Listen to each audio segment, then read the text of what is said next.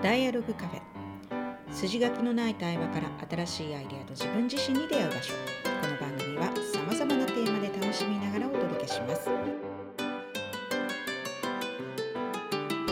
回はですねまたゲストをお呼びしておりますが、はい、私たちの仲良しのね、はい、高田舞子さんです。よろしくお願いします。お願いします。あの改めて。改めて。本当舞子さんとはですね、私はいつあ初めて会ったのはクラウドワークス。15年ぐらい？そう私妊娠してる時でしょ。妊娠してたかも。そう、うん、あの妊娠してて、うん、もうすぐ私産休なんですみたいな時にお話しましたよね。セミナーを一緒にねさせていただいて。2016年ですね。かな？そう。クラウドワークスの恵比寿恵比寿でも一回やったし、その前のあの渋谷のあのなんていうの年金事務所の近くみたいな。あそうそう。ああの時にも？あそこでもあのあそこでは打ち合わせだけだったかな。あそうかも、うん、確かにね、うんうんうん、なんかあの舞子さんはあの会社をやってらっしゃって、うん、それがねあのママをまあ、支援するというか、はい。うん、ちょっとまあご自分でご説明いただきたいんですけどマフィスっていうね、ね、はい、うん、マフィスっていうあの保育園です。もうもはや保育園、うん、あの当時は本当にこう託児所を併設したシェアオフィスっていうのを2014年に、あのまあ、開設してあの今年ちょうど10年目に今入ってい。るので今年2024年の12月は、まあ、10周年で何かねイベントができるといいなと思ってるんです。けどあっという間の10年で当時は本当に世田谷の住宅街のあの一角にあの1階に十坪ほどの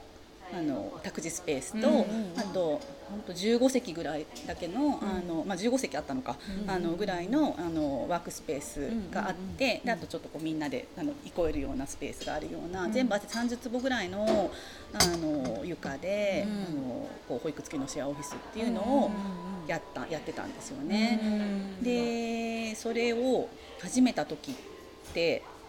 上の子が小学1年生、うんうんうん、で下の子が3歳だったんですけど、うんうん、私自身がちょうどこ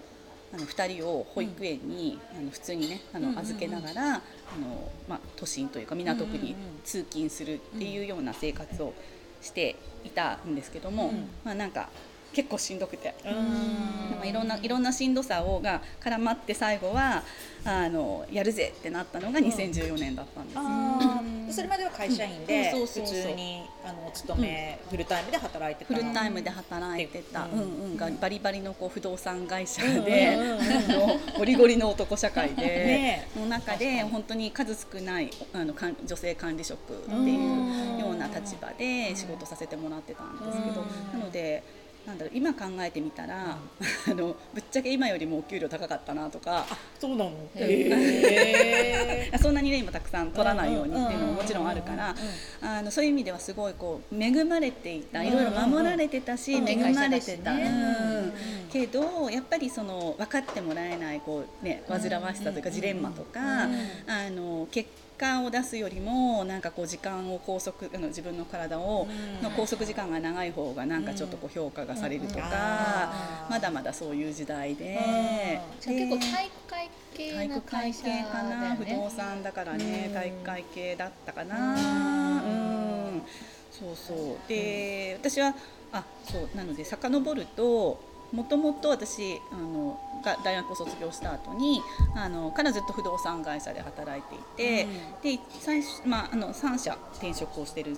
ですけど、うん、最初の1社目では本当にねあの、まあ、リクルート系の会社で、うん、あのリクルートのあの江添さんの会社にいたんですけど、あのその江添さんの会社での関西支社であの幼稚の仕入れとか。あのそう要するに、えっと、分譲マンションとかもこういうマンションのこうあの土地を買うみたいなそういうそういうねこう仲介業者さんとか信託業の信託銀行の不動産部とかそういったところに営業に行くわけですよ。でそのそれこそこの営業で情報をもらうためにより有利な情報とか もらうためにあのそれこそ新地で毎晩飲み歩くみたいな。なんかえー、だからお酒強いのか。そう。そういうなそういうなんかね営業のスタイルルだったんですよ。超昭和な感じの営業スタイルで、あのまあ、みんな平等な情報をもらってくるんですけど、まあ、最後にちょっとこう有利な何かがあるみたいな、あのなんかねそういうところから一番最初の社会人生活がスタートしてるから、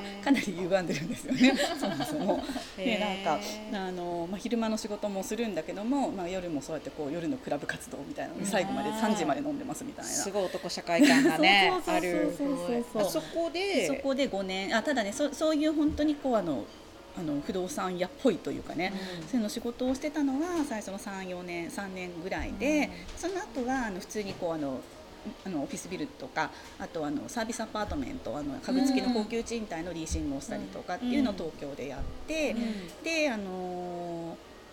そうまあ、ととはいえもみんな飲むのも好きだしとにかくいつも遅いと。で、まあ、そこからちょ、まあ、それ5年間やってで一瞬なんかあのブライダルの業界に行ったんですけどここはここで、あのもう超上場あの史上最年少上場社長のいるねあの会社で本当になんか不夜城っていう感じでそうなんだ、あのもうなんかみんな12時超えてまで仕事するの当たり前こんなこと言っちゃダメかもしれないけど当たり前みたいな昔は昔はね昔はねそうでこれはちょっと体壊すなっていうレベルの会社だった。で3つ目の会社に転職した時に、あのーなんかねそろそろ27歳だったんですけどそろそろやっぱりその夜の気合で、うん、あのではなく、うん、昼間の仕事のクオリティだけで勝負ができる仕事をしたいなって思ってたんですよね。でその3つ目の会社では最初はまた営業職で内定もらったんですけど、たまたまそこの会社があの当時上場したって今は東証プライムにいるんですけど当時はまだジャスダックにいて、であの20代のお話が上手というかねあの、まあ、人前であの話すのが好きなあの広報で IR をやってくれるあの、まあ、人材をまあちょうど探しててって言ってであの興味ありますか？っていうふうに聞かれたのでであなんかそれっていいかもってちょっと思って、その営業ってなるとまたなんかちょっとこう、あの夜のなんとかみたいな話が また出てくるなと思ったから、まあ、結婚もしたいし、子供も産みたいしって思った時に、まあ、昼間頑張ればいける仕事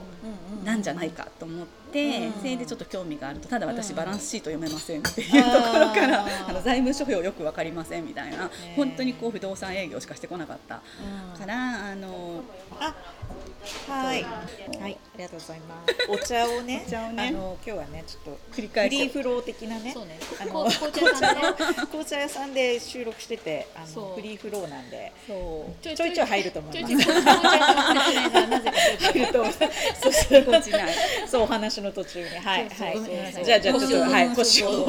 折りました。まあそれであのまあそんなんでもいいあのまあ一緒に勉強しながらやりましょうとあのっていうことであのそこの会社ではさんま最後東勢っていう会社なんですけど、うん、あの経営企画部で IR と広報の仕事からスタートをしてでそれが27歳の時でで30歳までの間にそれこそ、ね、BS もの意味もわからない私が、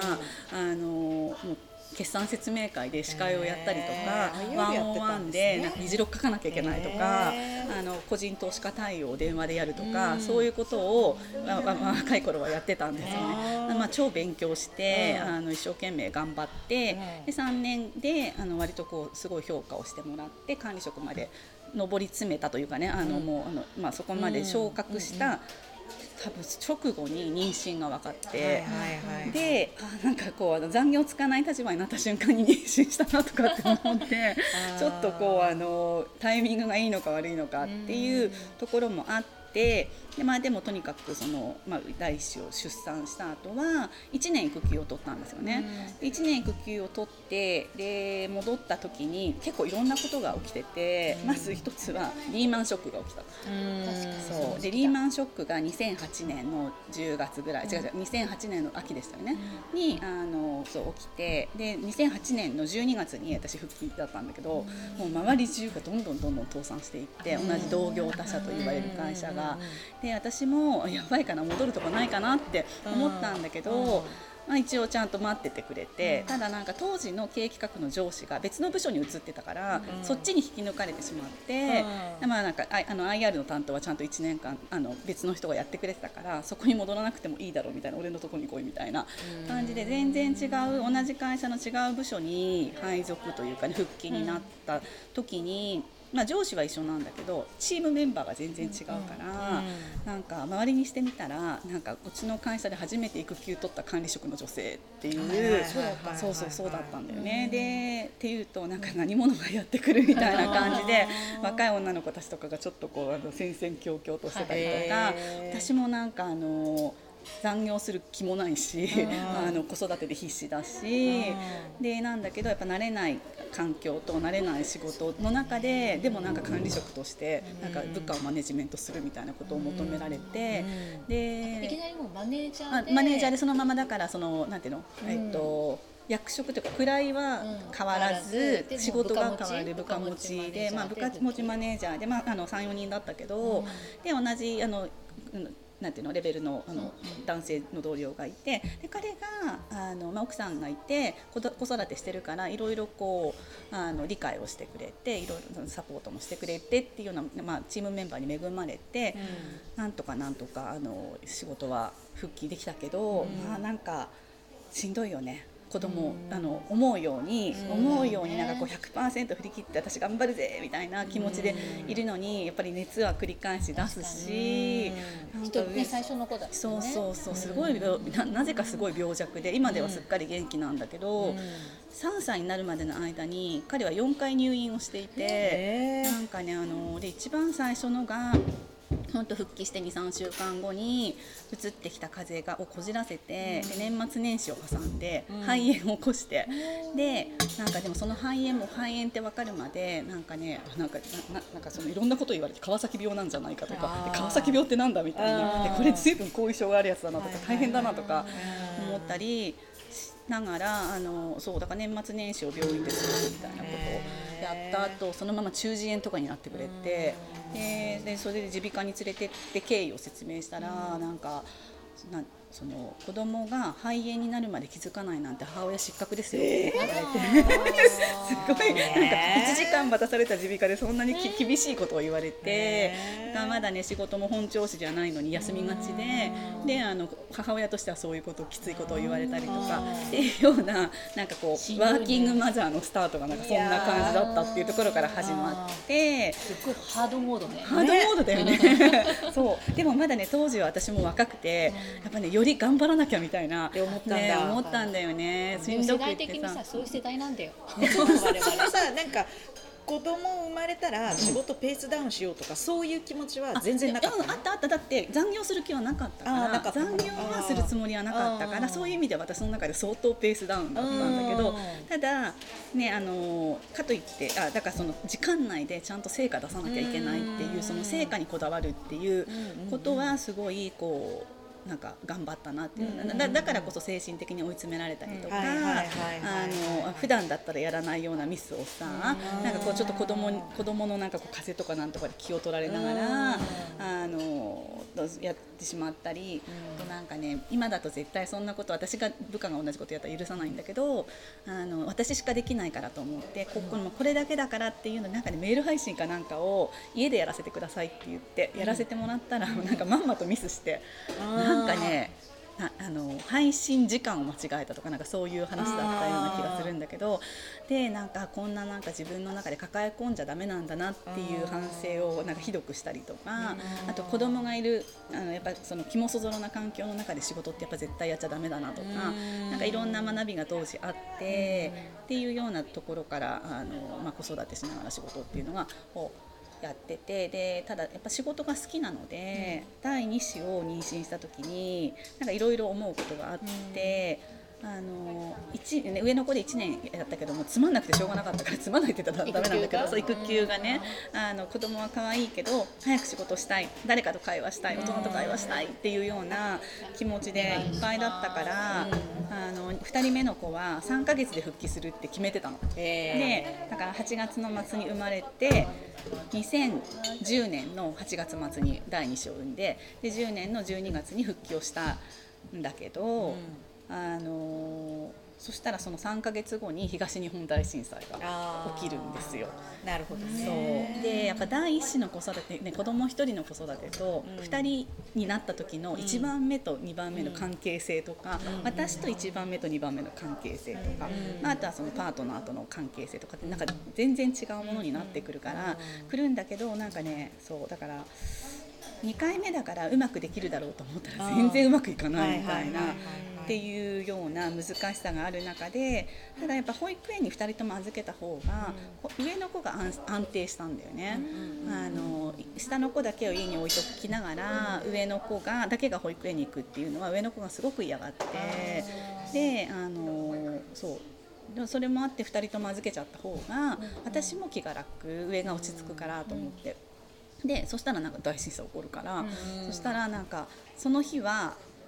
もう普通に歩いて迎えに行くっていう感じで迎えに行って、で迎えに行った後あのなんかどんどんなんかなんていうの世の中がさ不安定っていう感じになったんじゃない、水がないとか、ね、そう水がないとかそういうのもあるし、あとはなんかやっぱ原発のね事故で、やっぱその関東地方のさなんかこう大気汚染とか土壌汚染とか、砂場で遊んだらなんか砂場のなんか放射能なんか濃度をねやったじゃない？でなんかいろんな人からなんかこう政府関係者がどんどん九州に逃げてるから、逃げてるから舞子さんもしばらく実家に避難した方がいいよ育休中でしょって言って言われるなんかそういうお知らせがなんか次々来て。で「いや実はもう復帰しちゃってんだよね」って言って「いや絶対子供ちっちゃいからなんか逃げた方がいいよ」とかって言われて「えそんなそんななの?」みたいな逃げなきゃいけないほどとかって思ってでその時になんかでもやっぱりもう一回休みを取るっていうことができないじゃない？一回復帰したら、ね、そう。で保育園入れるのも大変だったからあの、まあ、もう一回、ね、休ませて保育園からこう退園させて、うん、あの休むってなってやっぱ会社は辞めなきゃいけないしあまた預けるとこ見つからなかったらどうしようって考えた時にいやそれができなかったんだよね。うん、その時になんかいや今今私やってる仕事ってそこまで私すごいやりたくてやってんのかなとか、ね、あのその子供のとの大事な時間とか、子供の命とか、健康とか、そういうものをもしかして危険にさらしてるかもしれないけどそれと引き換えにするほど尊い仕事を私はしてるのかとか、その子供たちに胸を張った仕事をできているかとか、なんか結構ねいろんなことを迷い始めて、でうまくいってる時はさ仕事もうまくいってる子供たちもなんか健康で楽しそうに毎日を過ごしてる時ってなんか私って全部持ってるみたいな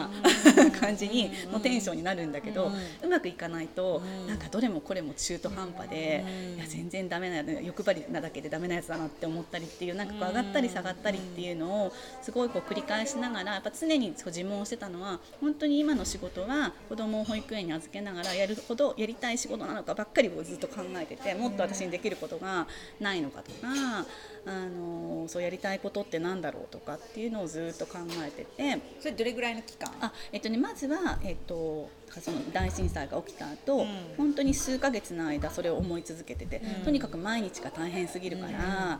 もうちょっと私が私割とこう合理的にあの例えば住む場所と職場と毎日の生活とを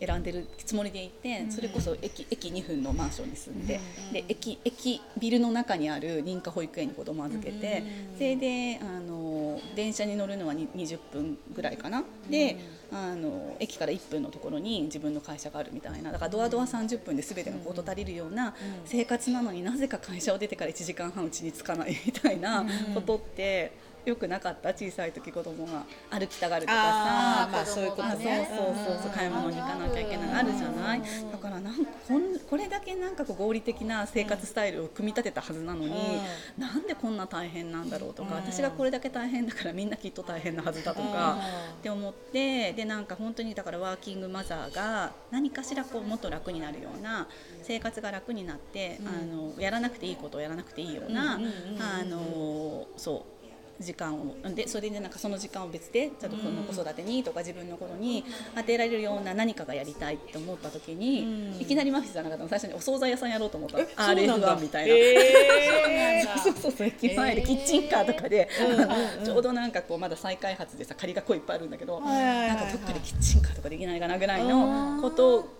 から考えたり、でも全然私とお惣菜屋さんとか全然違うよなとかって何からそれ始めたらいいのかよくわかんないなとかって思いながら自分のやれてるややってきたこととか人脈とか、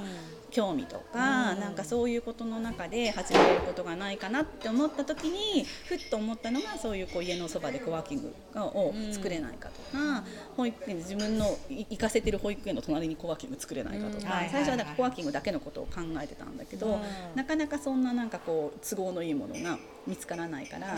じゃあ自分が子供を預かるみたいなこととか、まあ、子連れで行ける託児あの託児付きの託児付きというかね本当に子連れで行けるコワーキングから始めた時に、何が何がまずくてそういうものが存在してないのかなっていうのを考え始めたのが2011年の夏だったんだよね。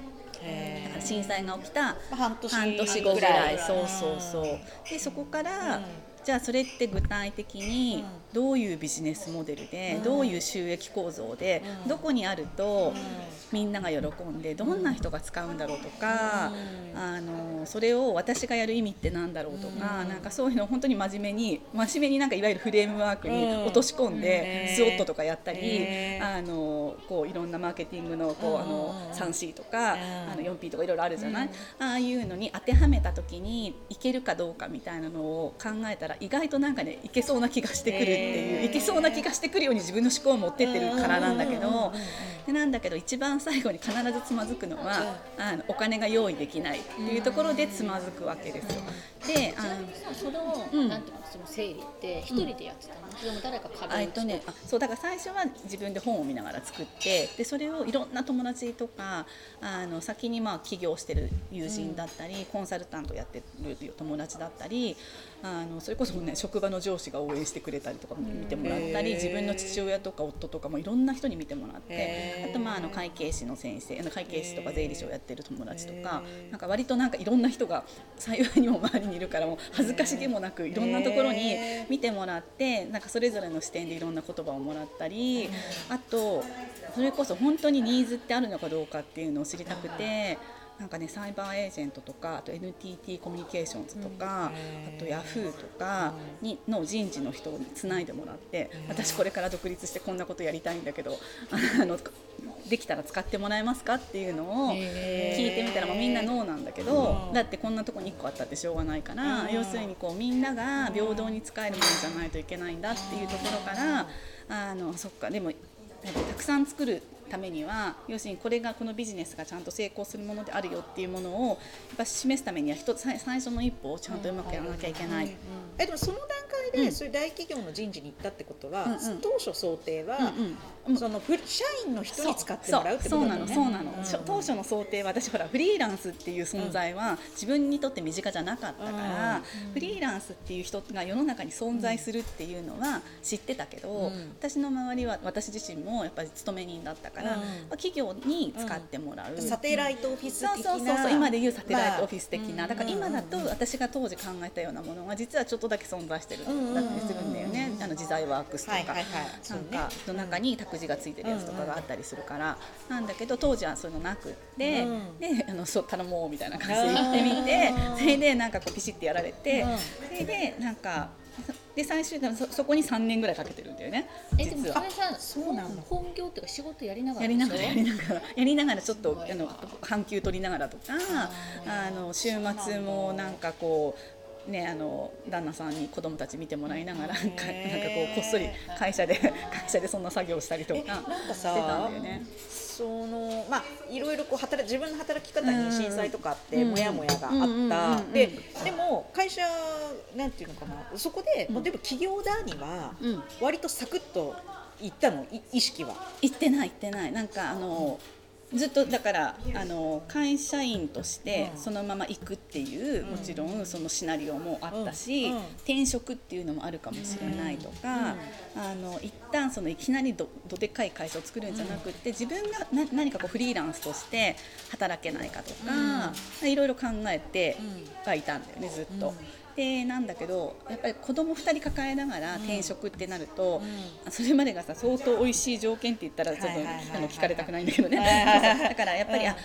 今の私のこの残業ない働き方でこれだけの収入があって子供が2人いて、なんかで自分がやっぱりねその例えば IR も3年しかやってないその、まあ、営業支援的な仕事もあのウェブマーケットとかもやったけどそれもそんなにプロフェッショナルとは言えない。人事で採用もやったしなんかいろんなこと営業もやったしいろんなことやってるんだけどなんかねどれもなんかあ自分のことをね器用貧乏だと思っていて何か新しいことをやれるチャンスが来たら割とすぐに形にできるんだけどそれで自分のその会社の例えばね肩書きがなくってやれるほどかっていうと、そうでもないっていう自己、自己なんていうの分析というかね、自己評価だったからフリーランスっていう選択がなかったんだよね。そうだからどうしようかなってずっと考えながらあの企業の構想とか妄想とか、どうやってお金調達するかなとかなんだろう余暇余暇を使ってそういうことを妄想してたところから始まって、でもだんだんやっぱどうやったらやれるだろうとか、まあ、その私私ができるのってやっぱその箱を作ってそこに魂を入れることだっていうふうに思ってるから、あのなんかそれが実現するためにやっぱ箱作りを誰かにお手伝いしてもらわないといけないかあの手伝ってくれる人が見つからないんだったら自分分で飛び込む何かを用意しないといけないと思った時にこれもねたまたまだったんだけどあのうちの息子が1年生だから2014年の春になんかいくつかのことがね同時に来たんですよ。うん、あのまず、えーと、とネガティブな話で言うと息子小1になって私が小1の壁に当たったっていう。あので壁って言っても別にそのキッズベースキャンプにさ、うん、の枠は確保して全然こうフルタイムで、うん、あの子供を見てもらえる、あのなんていうのその機能は確保環境は用意したんだけど、うちの息子がやっぱその病弱で貧弱で あの風邪は風邪こそとか入院とかはしなくなったけど体もとにかく小さくてあの、まあ、勉強にもなかなかついていけないし。し1年生の4月の終わり頃に家庭訪問があった時に先生に言われたのが「息子さん授業中に寝てます」って言って言われてであのそうだからもうちょっと夜早く寝かせてあげてくださいっていうのを言われた時になんかはってなってで当時はまだだからフルタイム6時まで仕事してで7時ぐらいにあの下の子の保育園の迎えに行って上の子その後迎えに行って家に着いたらなんかこう7時半でそこからば、ね、あの晩ご飯の支度してお風呂入れてなんとかしてってなるとどうしても10時過ぎちゃうんだよね。で10時を過ぎちゃうからあ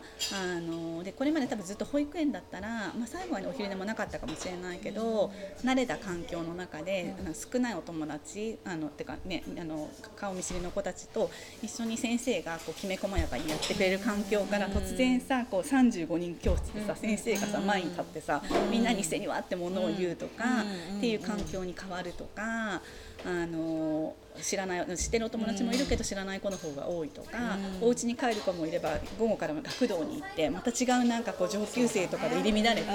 っていう環境がが彼の日常に変わった瞬間がその2014年の4月だったんだよね。そのね彼の環境の変化に私の意識というか頭の中では理解してたつもりだけどそれがその息子にとってどれぐらいそのなんだろう負荷の大きいことかっていうところまで寄り添ってなかったなっていう感性をすごいしたわけ。でその時にすっごいもう今すぐ会社辞めたいぐらいに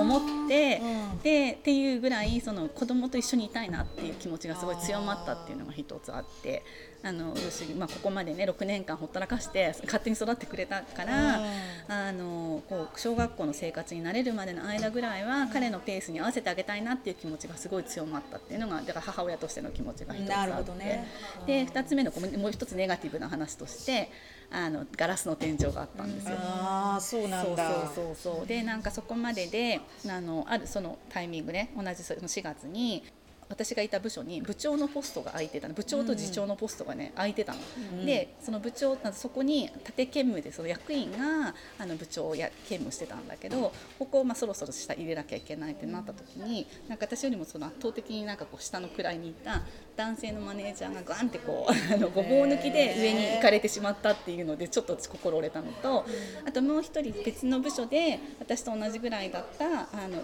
独身の女性の子があのそこの部署の次長になったっていう意味ではなんか要するに女性でもちゃんとこう身を粉にして働けばで成果を出せばあのなんていうのその昇進できるしそうだからせめて次長ぐらいになりたかったなと思ったんだけど、君残業してくれないからって言って本当に言われて、えー、言われたの。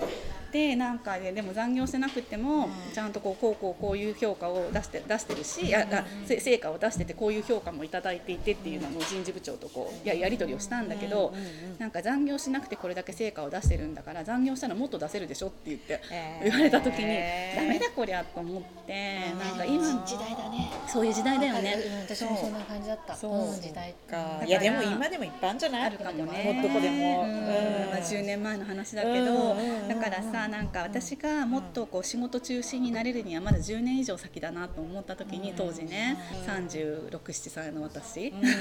あのここじゃないなって思ったっていうのが一つあったんだよね。でこれがねネガティブというかねあのな話が2つ。でもう2つがポジティブな話でずっとね粛々とこうあのここじゃだったらできるんじゃないかっていう場所探しはねずっと続けてたわけ。ここだったら私気持ちよくできるみたいな、でそのちょうどねその馬事公園の最初の施設に出会ったタイミングだったんだよね。でなんかここだったらなんかそんなに初期投資なく実験的にできるんじゃないかって思ったのと、本当に素敵な場所でさなんかねあの本当馬事公園の、みな真南にあってだから北側が馬事公園なの、でそしたらなんかねオフィスからとか子供たちが預かって、うん、子供たちのスペースからね馬がね走ってるのが見えるわけ。なんかさ仕事しながらさ馬が走ってるのが見えるとかさいいなおかしくない？すごい素敵じゃない、ね、そう都内なのに。でなんかもうなんかこうあの窓の外は全面緑だし、こんな素敵な場所ないなと思って。てただね駅から遠かったから集客できるかなって不安はあったけど、賃料も安かったしもともと保育園だった場所だったから、なんか絵本美術館の後に1回保育園が入った場所だったからなんかねその保育施設としての要件を結構満たしていてで、まあ、そういう意味でなんかあのここだったらできるかもって思った場所にちょうど出会ってたのと。あと最後極めつけが。なんかね突然自分が今までこう蓄えてたものが5倍になったみたいな。あの投資で？投資で、ああそう突然、うん、そうそうなんか投資というか、うん、あの持ち株会ね。あのリーマンショックの後にこの会社は潰れないなって思ったんだよね、あの本当毎月2万円、ボーナスの時に10万円。コツコツコツコツと5年間か6年間、あのこうあの積み立て続けたわけ、そしたらなんかトータル400万ぐらいの積み立てが、あの平均取得価格で始めた時は1万円だったんだけど大体ね3万円いかないの2万8,000円とか3万円前後だったのが突然ね15万に上がったわけ株価が。すごい。あの、ね、黒田総裁が就任した時に大規模な金融緩和策を発表してその時に不動産株がぐわんって上がってやった今だ。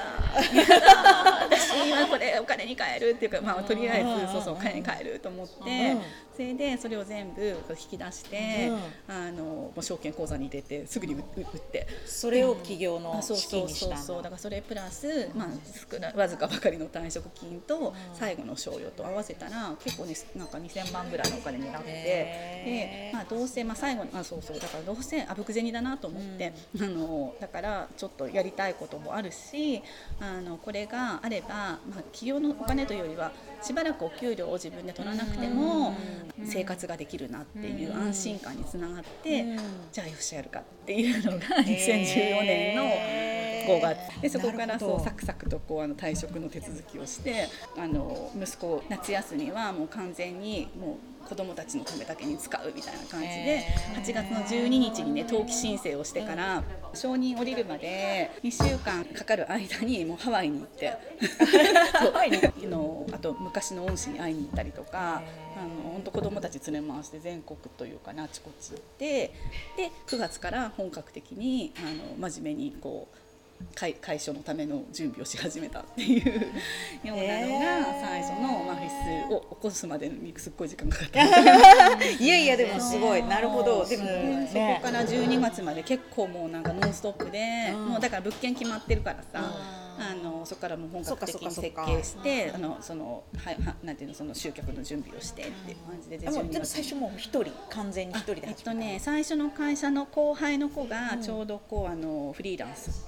フラフラしててでちょっと手伝ってって言ったら手伝ってくれてっていうところでそうなのでマフィスっていう名前もあのその一緒に手伝ってくれたあの後輩の子が考えてくれて。そうそうそこからそこからですよ楽しかった。何をなんかこの答え合わせ前だからさ、ね成功する絵しか考えてない。ぐらいの。怖いよりもうん。楽しい方が楽しかった。楽しかった、怖いよ怖いんだけど、うん怖いんだけどこうこうこうしこういうふうに集客したらこう反響があってとか、まあ、やっぱ楽しかったよね。嬉しいというか、やっぱ最初のお客さんというかね最初にクラウドファンディングをしたんだよ、あの幕開けで。なんかそこでそれそれでその地元の子がそれをに気づいてくれてであの未だにこう連絡があのこうやり取りし続けてるあのお客さんもいたりするしやっぱそこからすごいいろんな人の出会いがあって楽しかったんだけど、まあなんか思うようにいかないことばっかりだよね。あー経営が？経営が。そう。ね。なんか当時そうだから当時あのまだまだね世田谷区だと800人ぐらいのあの待機児童がいた時代だったから、ものすごいフリーランスの人がたくさん来たんだよね。フリーランスの方がポイント低いからって言って。ここで初めて、ねおフリーランスって本当にいるんだって思ってあこういう人たちってたくさんいるんだなっていうあの気づきもあったし空中戦よりもやっぱ地上戦だなと思ってもうチラシ巻きまくって。であのそのチラシ握りしめて来てくれる人もたくさんいて。だからその頃ですよね、うん。でそのフリーランスに目をつけ始めたっていうか、う。ん。あ利用者がそうそうそういるっていう話になった時に、えっとね、吉田さんの社長のそうだ。セミナーに行ったの。そうだ。そう。そうだ。で吉田さんが、うん。あなんかこういう人がいてみたいな、あのそれでちょっと話してみてみたいなのでつないでもらってそうそうそうそうそうそうそしたらあそうそうそういうそのフリーランスの方が集まる、うん。そので、ね、そうそうシェアオフィスで,、で子育てをしながらとか、うん託児所がその当時はまだ託児所でしょ、あうんそうそう託児所。保育園じゃないでしょ、保育園じゃない、でもね認可外保育施設っていいうう感じだったんだ。うでもう、ま、全然まだまだあのフルであの朝から夕方まで預かるにはすごい高いお金しか取れなかったからうん。本当に月40時間とかだから週1日23時間週23日みたいなそういう使い方をする人たちにあのこうサービスを提供してたらうん。意外となんかいっぱいいるってそういう働き方してる人たちいっぱいいたっていう。ね。ところから始まってうん。でただやっぱり経営はずっと苦しくてうん。苦しかったしやっぱ4月になるとものすごいこう人がこぼれ落ちてみんな認可決まったらそっち行くみたいな感じだったからすごい頑張って広告費投下して集客しすぎたらお金がなくなるとかもうあなんかこのままやってたらあと半年でお金がないみたいなキャッシュアウトだみたいなところをずっと繰り返しながらあのそれこそなんていうの？私があの本業で稼げないから私が不動産仲介とかをやりながら、えー。あのたまに単発で数百万稼いで仲介手数料。そうそうそう仲介。うんうんうん。で年に4回ぐらいさそういうなんかなんか300万みたいなのがあってで上に毎月なんかこうあの200万ぐらいのさなんかこう売り上げがずっと1行目にあってそしたらなんかねそれそういう経営をボランティアで見てくれてたあのコンサルの友達が「い。や舞ちゃんさこれさ」とかって2行目だけでいいんじゃない？この2行目やるのに舞ちゃん何日ぐらい稼働してんの？って言ったら「年年10日ぐらいですかね」とかって言ったら「いや年10日で1200万稼げるんだったらそっちだけにしたら」って言って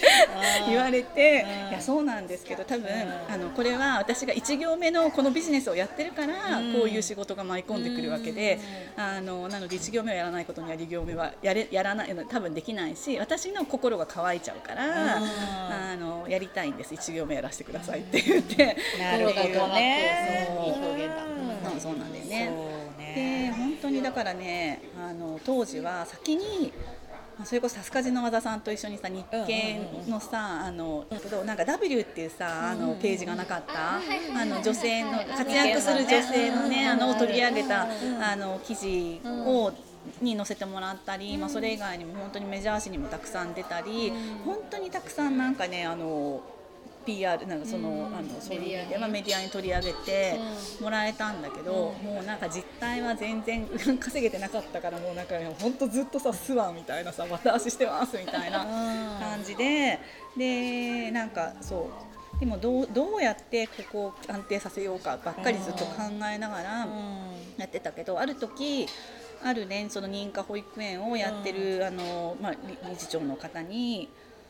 理事長、まあ、株式会社だったから、まあ、経営者の方になんかあの私のやってることっていうのは非常に社会的に意味があるし、あの尊いことなんだけれども、まだまだ福祉っていう観点で言うと、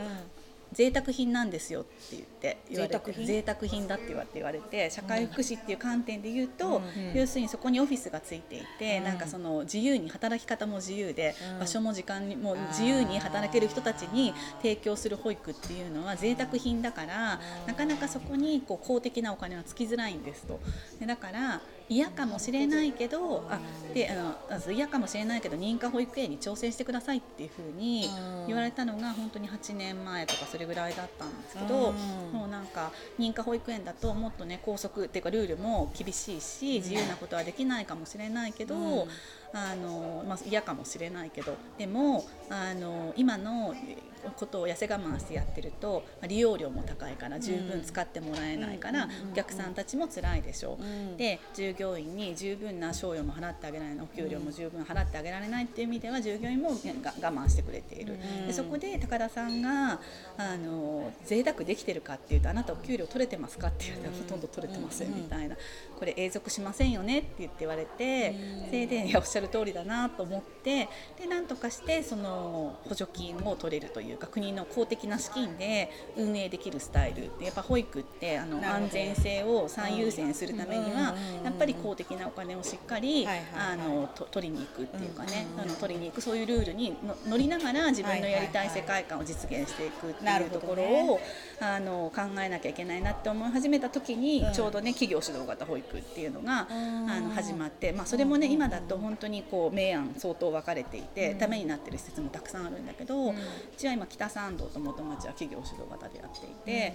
でもう新規でそれは国はお金をつけないんだけどそれをなんとかあの2つやったことで今あの最終的に認可保育園につながる道筋ができたからうん。すごい遠回りだったんだけど、うん。あのまあ、そうやってちょっとずつちょっとずつやれることをこう広げていってるっていうような。ところで今なんとかまあでもその間にコロナが起きたり、うんまあねもうなんかね本当にね予測不能なことがいっぱい来ると思って、今拠点は何個あるんですか？今は、えっと、マフィスで3カ所、うん。であの北参道と元町が企業主導型っていう、まあ、認可外なんだけども、国の補助金がつく保育施設としてやっプラスシェアオフィスでやっててであと横浜の白楽ではこれは横浜市の認可保育園と、うん。あとそこに、まあ、シェアオフィスに加えて今度あのこ来年度？来年度にあの療育の児童発達そうだよね。そうそうそう。療育児童発達支援をやろう始めようとして今ちょうど準備をしてるところ。なるほどね、あとはシェアオフィスだけっていうと西武沿線でこれはあうん。の西武さんからあの受託を受けてうんあの運営だけをやってる。これはちょっと変な話だけど私たちは運営の受託側だからそこまでその稼働のリスクっていうのはあの取らなくていいというものではあるんだけど。えー。なんか軌道に乗ったなみたいになるまでに。まだまだ？ないよ。まだないよ。全然だよ。全然とは言わないけど、うん。もうダメかもって思ったのはあったの。うんうん。あもうちょっと私生き生きていけないとか私一人じゃもう支えきれないってなったのが、うん本当コロナの2年目2021年、うん、割と最近じゃん。すごい苦しかった。3年前、うん。本当すごい苦しくて、うん。まあそれまでもずっとねいろんな意味で苦しかったんだけど、うんうんうん。なんかその時ばっかりは、うん。あのなあ会社がダメになっていく時ってこういう感じだこれ言っちゃ言っていいの？かなあこういう感じなんだ。私の中で、うん。私の手から離れて、うん問題はこの辺でなんていうのそのわーって起きてて、はいはいはいそれを私はなんか手をこまねいて見ているどうしよう何から手をつけたらいいかわかんないみたいな感じになってたのが実は2021年ぐらいで。何が起きてたかっていうとやっぱその業績っていうかねその会社のそのえっとまあ一旦コロナであの預け控えがすごいあって、とはいえその従業員へのお給料も、あの本当に休ませたらさ補助金が下りるけど休ませられない最低限は稼働させないといけないから、ずーっともうとにかくすごい赤字が続くわけ。でなんだけどでそれが苦しい苦しいって思ってるとなんかね本当人を大事にできなかった時代なんじゃないかなと思うんだけど本当に離職が続いてちょうどなんかその認可があの始まったタイミングだったんだけど、まあ、やっぱりその大変な時期でお金も大変な時に初めてのことをやっちゃったからなんかねあので本当にこう人はどんどん辞めていくし中の人たちもなんか不満がいっぱい募ってたりなんか不満とかあとね責任感のある子たちがすごいこう我慢と耐え忍んで歯食いしばって頑張ってますみたいな。なんかどうして私みんなを幸せにしようと思ってこの会社作ったはずなのにみんなが辛そうにしてるけどどうしようみたいな。そして私も辛いみたいな。でその時に、まあ、ちょっとお金のことはさ当時はいろいろ借り入れができたからなんとかつながるんだけど、まあ、とりあえず業績を回復するためにも一旦は組織を良くしないといけないと思ってだから一番最初に着手したのはやっぱその香織さんに実は入ってもらって岩田香織ね、ね、そうそう岩田香織さんに入ってもらって、うん、あのマネジメント層のあのこうまあ、本音を聞いてもらうというかねヒアリングをしてマネジメント層をちょっとこうあの教育してもらうっていうところから始めたのと合わせて、あのまあ、今ねうちの顧問社労使法人になった菊池かな子さん。そのかな子さん自身も自分で保育園を経営されている、あの社労使法人の代表の方ででそこにあのうちの評価制度とキャリアパスの制度をみな、の見直しを、あのお願いしたのよね、そんなにお金ない時になんかそんなね、ぜ 贅沢というかやっちゃいなんか普通普通だったら多分そこって、もう少しゆとりになる時にやるんだけど、いやここ絶対やらないと、現場が、そう現場が収まらないというかみんなが安心して働く環境を作ることが絶対一番最初に大事だなと思って、そしてのキャリアパスとか評価制度の見直しとかっていうことをやって。あの要するに支払ってる給与の透明性をよりなんかこうあの、ままなんていうの？あのま増すようにしたっていうことと、うん、あとはその自分がどういう働き方をしていきたいかっていうような制度をしっかり作ったっていうのがあってでもう一つあのボイスっていうね意見箱を設置してで、まあ、Google ホームなんだけどでそれでなんかあのその、えっと、園長経由だと届かない現場の課題を直接吸い上げながらあの一つ一ついきなりね例えば 10, 10来たら10は返せないけど10の中でやっぱ1でも2でもあのこれはすぐできること。でこれはちょっと時間がかかるから時間がかかるよっていうメッセージを発信するとか、まあ、その現場でなの届いてなかった声を拾ってちゃんと答えるみたいなことをかなりこう一つ一つ細かくやっていってそれでようやくあのものすごいなんかね多分離職率50%超えてたんじゃないかな。でそしたらやっぱ人事の子も疲弊するしもう取っても取ってもやめていくって言って悩んでるからなんかやめてもやめてもこんなに取れる採用力が すごいよねって言って。シッキングって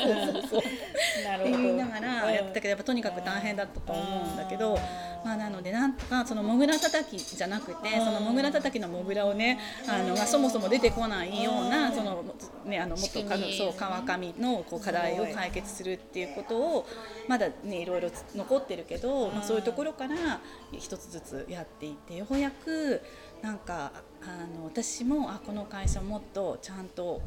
なんだろう大きくしたいとか、あのもう一回ちゃんとこうここから V 字回復させてしっかり成長させたいって思えるようになるまでに2年かかった。なるほど、ね、そうだからさもうでもねもうもう無理って思ったのは本当一瞬、うん、でもう無理だけどこれ無理って手放した後どうなるんだろうっていうことを考えたんだよね。その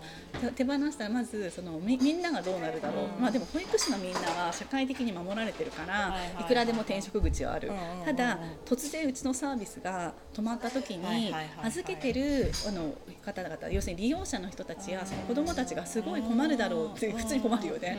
困るだろうからあなんかそんな無責任なことはできないしあのでそそんな無責任なことを本当に投げ出してもそれこそねなんかこう破産管財人の人方は全部処理してくれますみたいなあのことがあるのかもしれないけどそんなことやったら私私社会的にあの復帰できないなって思ってそうだからなんかやっぱりその自分自身のことも含めてとか、まあ、あとそれこそなんか子どもたちを、まあ、私会社潰れたら子供たちでどうどうなるんだろうとか思ったりでもまあなんかあのそう。考えたんだけどいやでも最悪でもここまでかっていうのを一旦ね本当に最低最悪のことを考えたらあ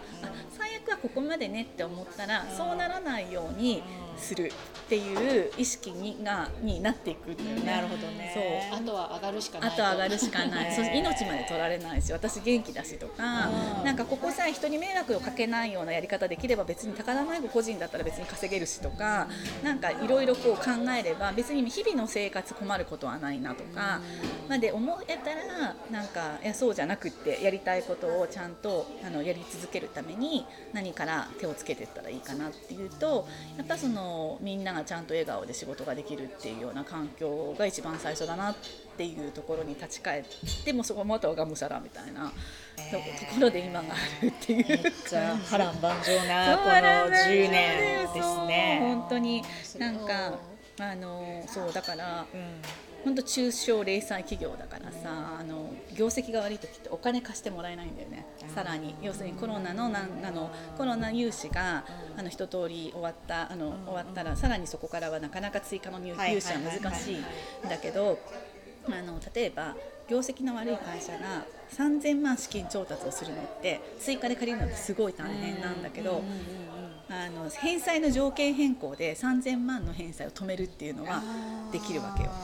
だから借り換えをしてしばらく猶予をもらうとかしばらく1年間止めてくださいってお願いをするとかうん。だからそのなんていうのその約束を破るのはダメだけどうん。この約束守れないから約束の変更してくださいっていうお願いをして回るわけ。ん。そうするとまあじ純粋に3000万の資金調達ができるだけのあの余裕ができるというかでそれで時間を稼ぐみたいなことをやったりうん。もうなんか賃料をちょっとこう支払いの猶予をしてもらったりとか、うん。結構ねあの頭下げにいっぱいいろんなところに行ったんだけど、なんかあの本当に優等生気分で約束って守るものっていう姿勢でいると、絶対に心が折れるんだけど。まあ絶対守らなきゃいけないのはやっぱその従業員の皆さんへのあの、まあ、あの要するにあのお給料とかそれは絶対止めちゃいけないし、あとあのし仕入れた原材料の支払いとか、で事業活動を止めること以外は結構いろいろ試行錯誤すると、うん工夫できるっていう。あのそう工夫できるうんっていうのがでそれをかっこつけてたら、あの全然もっと早いタイミングでうん。ダメにしてたかもしれないけど、うん。なんかいやいやそあのそういうわけにはいかない時に、うん。なんか自分のこう気持ちっていうかね一つの物事を違う見方をすることではいなんとかこう気持ちを保ちながら、うん。あのいたみたいな。すごい。サバイブしてる。サバイブ。本当なんかしてる。ね本当に。ちゃ生々しいというかねねリアルな経営ですね。そうそうそういやーちょっとあのめっちゃ波乱万丈の話を聞いたんだけど、これね経営の話じゃないですか、会社の話じゃないですか、この裏側で裏側ではないんだけど、あのね、ちょっと次の2本目はね。あのプライベートの部分も結構いろいろ変化があったっていう企業に伴いねこの10年間の間ね。10年間でその辺の話をちょっうん。と次回次回は。聞いてみたいなというふうに思います。はい、ありがとうございます。